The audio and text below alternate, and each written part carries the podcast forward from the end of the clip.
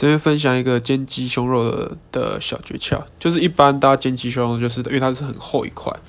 那为了平均收热，很多人会教说把刀子插进去，然后切一下，就是横切一下，然后变成一个蝴蝶的形状再来煎。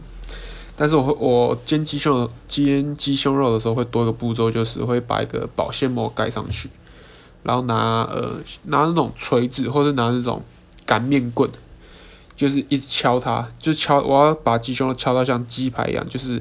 它的厚度跟薄度是非常的平均的。那这样在煎的时候呢，就不会有某个地方太柴太干，某某个地方又没有煎到很熟。这样，